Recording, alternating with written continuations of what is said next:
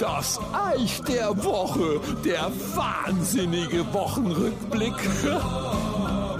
Es war die Meldung der Woche, Ladies and Gentlemen. Die Tuba ist das Musikinstrument 2024. Glückwunsch, ja. Hat übrigens die Mandarine abgelöst.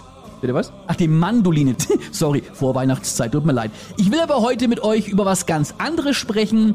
Ein Auffrischungskurs in Sachen fränkischen Uhrzeiten. Denn ich habe ja bekanntermaßen zwei Asterix übersetzt, habe da auch in jedem Band immer eine Uhrzeit rein. Konkret was im ersten Band Viertel Elfer, im zweiten Band Viertel Ahns. Und jedes Mal, wenn ich jetzt eine Lesung mache, sitzt immer irgendein Nicht-Franke im Publikum an der Stelle, wo ich das vorlese und sagt, das ist doch total unlogisch und da könnte ich explodieren. Ich erkläre es noch einmal. Und zwar am Beispiel Viertel Elfer. So, aufgemerkt. Plüschlappen aufgesperrt.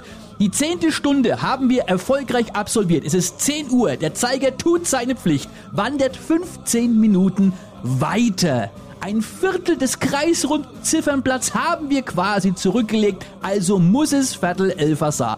Bei halb dachte ich immer, sind wir uns einigermaßen einig, aber kürzlich war ich wieder auf der Autobahn auf Tour im Norden unterwegs. Es klingelt mein Handy, der Veranstalter Stefan, wann kommst denn du zum Soundcheck? Ich so, halb sechser etwa. Was? 18.30 Uhr? Das ist zu spät. Ich hab ins Lenkrad gebissen. Ich kapier das nicht. Dann, okay, weiter, der Zeiger noch einmal 15 Minuten, ne?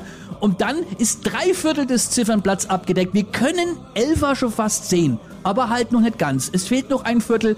Drei Viertel haben wir geschafft, es ist drei Viertel elfer und da diskutiere ich nicht. Und dann geht's weiter, zack, wir haben es geschafft, es ist 11 Uhr und dann geht's wieder von vorne los. Ey, neulich in Niedersachsen war ich. Ich habe zwischen zwei Auftritten ein bisschen Zeit gehabt. Ich sitze in einem Café, ein Pärchen neben mir am Tisch und der so, Schatz, wie spät haben wir eigentlich? Und sie, kein Scherz, fünf vor Viertel vor. Ich so, was?